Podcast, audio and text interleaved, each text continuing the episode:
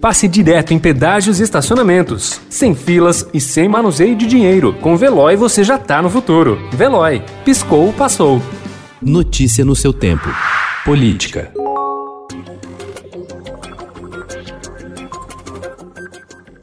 O volume de transferências federais para investimentos em São Paulo caiu 90% com a chegada de Jair Bolsonaro ao Palácio do Planalto, na comparação com o último ano do governo de Michel Temer. Segundo dados do orçamento municipal, a União repassou à capital paulista 21 milhões e 400 mil reais este ano, ante 223 milhões em 2018. A redução prejudica o andamento de obras de infraestrutura urbana, como ações para melhorar a drenagem, e não leva em conta a verba destinada para combater o novo coronavírus.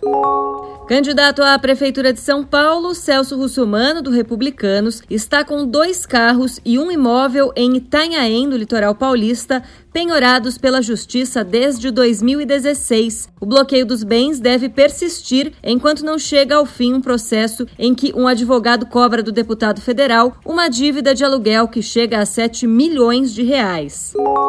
A Câmara Municipal de São Paulo aprovou ontem, em segunda votação, votação definitiva, projeto de lei que cria uma renda básica de emergência por três meses, no valor de 100 reais, para famílias beneficiárias do Bolsa Família. A Comissão de Constituição e Justiça deve fazer a redação final do texto na próxima segunda-feira, quando o texto deve ser levado à sanção do prefeito Bruno Covas.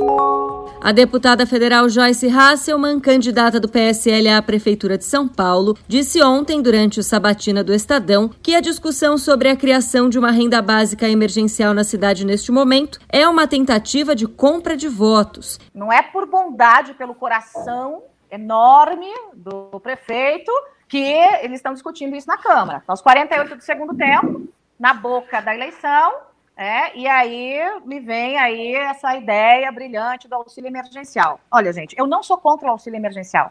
Agora a gente tem que pensar o seguinte: o dinheiro vai sair de onde? Em São Paulo, quase metade dos 14 candidatos defende algum tipo de programa de auxílio financeiro.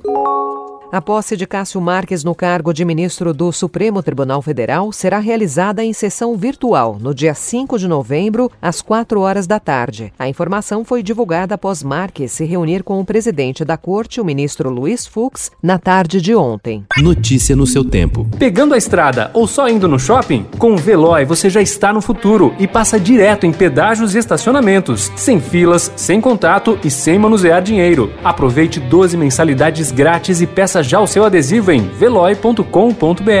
Veloy. Piscou, passou.